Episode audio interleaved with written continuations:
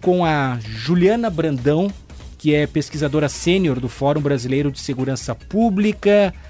Boa noite, Juliana, bem-vinda ao Estúdio Gaúcha. E eu queria abrir aqui essa entrevista sabendo de você qual é a avaliação da ONG frente ao que já foi noticiado e que se sabe até agora deste caso. Então, Paulo, é, isso que você colocou é um ponto interessante, né? É um caso que ainda está em andamento mas acho que o que a gente pode focalizar para fazer reflexões importantes no tema do racismo institucional é justamente a atuação da polícia nesse caso em especial. Então chama muita atenção, né, que a partir de um movimento de uma pessoa que identifica uma agressão, procura o auxílio do Estado pela via da, da polícia ao invés de ser socorrido, ele é identificado nessa mesma ocorrência como sendo a pessoa investigada. Alguma coisa de errado aconteceu nesse percurso. Né? Muito, Eu acho que o... você entende que você entende que se fosse a situação ao contrário, a abordagem teria sido diferente. No Eu caso... acho que não dá para a gente considerar o recorte racial nesse caso né? porque a uhum. gente está falando de uma vítima negra cujo ofensor foi uma pessoa branca. Sim. E, infelizmente, o tratamento direcionado às pessoas negras no Brasil, é, quando se diz respeito ao sistema de justiça e mesmo à persecução penal, não tem sido um tratamento que está em acordo com o princípio da igualdade, com a dignidade humana e mesmo com todas as regras relacionadas a direitos humanos que levariam a um tratamento ao menos equânime, né, de qualquer pessoa que estivesse nessa situação. Uhum. A, a Polícia Civil ela adiantou que pretende indiciar também o motoboy, o Everton Henrique Goandete da Silva, por lesão corporal. A Polícia Civil entende que há elementos, eh, Juliana, eh, que corroboram que o motoboy jogou pedras né, contra esse homem, né, de 71 anos, é, como uma resposta à agressão que ele havia sofrido, né, essa, esse ataque com um, uma faca. Né. Por hora, a Polícia Civil ainda não está adiantando que indícios seriam esses, né, que acabaram embasando, digamos assim, essa conclusão já de que caberia também um indiciamento contra uh, o motoboy. Parece correta essa forma de tentativa de equilíbrio dos casos, que ambos, já de, de antemão, a polícia confirma que serão ambos indiciados por lesão corporal? É muito delicado, né, Paulo? A gente fazer, enfim, até uma análise arriscando, né, algum tipo aí de tratamento jurídico o desdobramento processual desse caso. O que eu consigo te dizer diante disso que está circulando, né, e das imagens e das narrativas, né, que, que chegaram a público, é que a gente está diante de uma situação que nos faz pensar, sim, sobre qual é o funcionamento do sistema de justiça como um todo, envolvendo aí desde a fase policial, e vamos esperar né, para ver os desdobramentos de quando, se isso virar né, um procedimento judicial, mas a gente precisa é, verificar o quanto o sistema está permeável a esse tipo de discussão, que é uma discussão que envolve sim um recorte racial. Hum. Eu acho que é isso que é a questão central e é isso que a gente não pode deixar de tratar nesse caso. E como a gente falou no, no começo da nossa conversa, né? É, é algo que chama muita atenção você ter um fato envolvendo uma pessoa negra no polo da vítima e ela sair deste caso não mais como sendo a vítima, mas como sendo um agressor. Uhum. Muito se fala sobre o uso de câmeras corporais pelos agentes da segurança pública. Aqui no Rio Grande do Sul, o governo do estado, através da Secretaria Estadual da Segurança, ainda está sofrendo um pouco para concluir essa, esse edital, essa, esse processo licitatório, na verdade, porque há questões de ordem técnica, a primeira empresa colocada não atendeu ao que se esperava daqueles equipamentos, foi chamada uma nova empresa, enfim, segue transcorrendo. Mas uma avaliação sua como especialista na área da segurança, porque se deposita muita confiança na utilização desses equipamentos numa circunstância como essa e em outras também, né? É, é de fato a questão do uso das câmeras um fator que deveríamos considerar como algo muito importante para a evolução do trabalho dos agentes da segurança pública? Ou daqui a pouco também não, não podemos esperar tanto das câmeras? Qual é a sua avaliação? Eu acho que nós podemos esperar como mais um mecanismo que pode aí colaborar para a produção da prova e que vai atuar tanto em favor de uma elucidação mais próxima da verdade dos fatos, que vai favorecer tanto a vítima quanto o agressor e quanto também aquele próprio policial envolvido na ocorrência, sem dúvida, né? Porque é, casos envolvendo principalmente essa, essas diferenças de narrativas acerca do mesmo fato, elas precisam de um componente material que de fato possa aí é, deixar mais evidente o que realmente aconteceu. E é inegável que o uso das câmeras pode contribuir nesse sentido. Estamos conversando aqui no Estúdio Gaúcha com a Juliana Brandão, pesquisadora sênior do Fórum Brasileiro de Segurança Pública, a propósito desta ocorrência envolvendo aí o motoboy de cor negra, né, com, e um, um, homem branco, né, um homem de 71 anos, um caso envolvendo aí uma ameaça por uma faca, uma agressão. Fórum Brasileiro de Segurança Pública, que é uma ONG que cujo objetivo é construir um ambiente de referência na área da segurança pública, né, integrada por policiais, gestores públicos, pesquisadores, ativistas e operadores do sistema de justiça.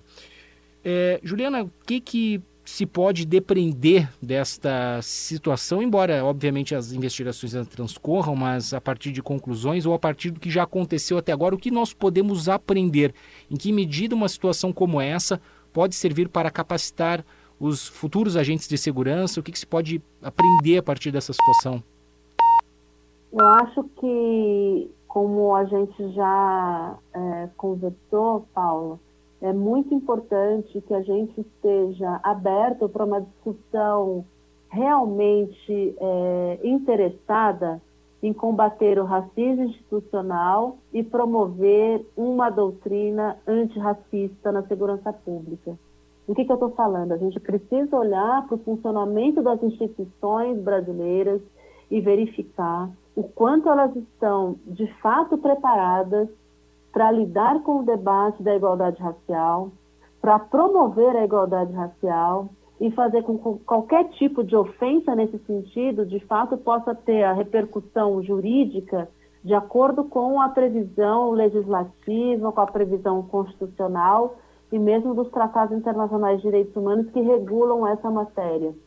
E acho também que é algo muito importante da gente ter em mente que a gente não pode olhar só para a conduta das autoridades policiais. A gente precisa entender que a apuração, por exemplo, de uma ofensa racial, ela vai depender tanto dessa disposição da vítima em denunciar, ela vai depender da sensibilidade daquela, daquele eh, agente público que tem ali a capacidade de traduzir o fato e fazer a conexão desse fato com o que está na lei, mas gente também vai depender do tratamento processual que essa denúncia vai ter no sistema de justiça. Então, eu preciso ter profissionais que tenham essa leitura de que, de fato, o racismo existe no Brasil, que nós não vivemos uma democracia racial, nós precisamos ter muita coragem e precisamos também ter muita verdade para lidar com esse tema da forma que ele tem exigido. Em que etapa, ou digamos assim, em que momento nós vivemos hoje da capacitação, do preparo das nossas forças de segurança, não somente no Rio Grande do Sul, mas em nível nacional, Juliana, na sua avaliação? É, nós já estivemos piores, nós já estivemos melhores. Há dados que quantifiquem de alguma forma essa situação envolvendo principalmente o trato racial, questão, o debate racial e a atuação policial uh, com este componente? Nos últimos, é, nos últimos, nas, nas últimas é, os últimos acompanhamentos que o Fórum fez pelo Anuário Brasileiro de Segurança Pública, ainda do ano de 2023, nós assistimos a um aumento no número de denúncias, tanto de racismo quanto de injúria racial.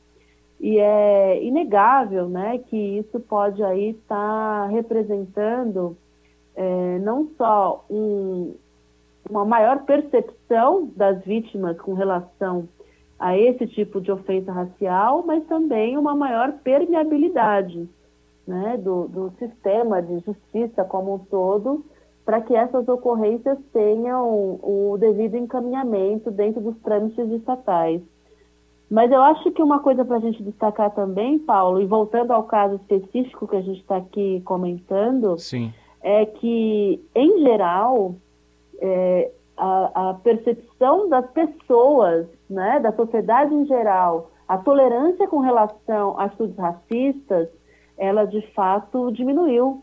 As pessoas estão mais dispostas também a testemunhar e denunciar uma injustiça como aqui ao que tudo leva né, a, a crer foi o que aconteceu nesse caso, porque pelas imagens, pelas narrativas, a gente também só teve essa grande repercussão porque as pessoas que estavam presenciando o fato, né, que envolveu é, esse rapaz negro, filmaram a ocorrência e chegaram a tentar dissuadir os policiais para que ele não fosse algemado e não fosse levado preso dizendo inclusive que se, tratasse, que se tratava de uma situação é, envolvendo racismo. Então, acho que embora a gente ainda tenha muito para construir, acho que é inegável que a gente está num momento em que essa discussão ela tem tomado cada vez mais corpo e a gente tem aí possibilidades de, de fato, ter um, um momento de tentar é, pensar em, em caminhos mais sólidos para consolidar é, uma, um enfrentamento antirracista dentro do cenário brasileiro. Que resposta a senhora daria, eh, Juliana, sobre a, uma parcela de pessoas que não, uh, não enxergam ou discordam dessa, dessa questão racial, dessa abordagem, por vezes, aí, supostamente racista, né? é, porque há argumentos que passam, por exemplo, ah não, mas é, havia agentes ali, policiais militares, que são negros, né? As, uh, existe ainda uma leitura muito arraigada em uma parcela da sociedade brasileira que enxerga o racismo apenas nas questões extremamente explícitas, embora essa seja uma situação gravada e, e bastante discutível, né? Mas claro. é, que, que, o racismo ele passa por uma questão, talvez por uma herança de, um apartheid, uma questão dos direitos civis americanos, em que brancos ficavam no lado, pretos são de outros, que o Brasil é uma grande miscigenação, é uma grande, uma grande irmandade racial, né? É, é, é essa sutileza. Que respostas a, senhora daria para essa parcela que, uh, por vezes, não enxerga essa situação, né? Como a senhora está avaliando nesse momento? É, eu, eu penso que muito da nossa da nossa chaga, né, que o racismo traz, né, na nossa formação como sociedade, ela foi alimentada justamente por esse mito, né, de que o brasileiro é extremamente cordial e que não vê, né, preconceito e, é, com relação ao fenótipo, né. Se a gente for recorrer aí às teorias raciais, a gente vai ver que no caso específico do Brasil a gente tem o que se chama de preconceito de marca, que é justamente esse preconceito que ele está assinalado na nossa imagem, no nosso fenótipo, nas marcas que nós carregamos, nas nossas características físicas, né? E essa aceitação do brasileiro enquanto uma sociedade extremamente fundada pelas raízes negras ainda é algo em construção. Né? É algo muito doloroso reconhecer-se como, como racista, até porque isso vai ao encontro de que nós tratamos todos de forma igual e com dignidade da mesma forma. Né? E reconhecer-se nesse polo é algo que passa também por um reconhecimento de extremos privilégios, né? E de lugares de poder que são acessados apenas por pessoas brancas e as pessoas negras pelo fato, né, de serem o que são fisicamente, né, não conseguem e não podem, estão sendo impedidas de estarem nesses espaços. Né? Eu, eu acho que quando uma pessoa tenta, de alguma forma, desqualificar esse debate, esvaziar esse debate, ela está, de alguma forma, fugindo né, da raiz do problema, que é, de fato, a gente reconhecer né, que isso vai além de uma postura individual, é bom que se diga, né? Não é um mau comportamento, não é uma má índole. A gente está falando de um de algo muito mais profundo na nossa formação enquanto sociedade, que nos marca enquanto sociedade, e por conta disso as marcas é, desse racismo estão entranhadas né, na nossa institucionalidade, e é nesse funcionamento é, institucional que não enxerga o racismo que a gente acaba é, fomentando que ele prospere ainda mais.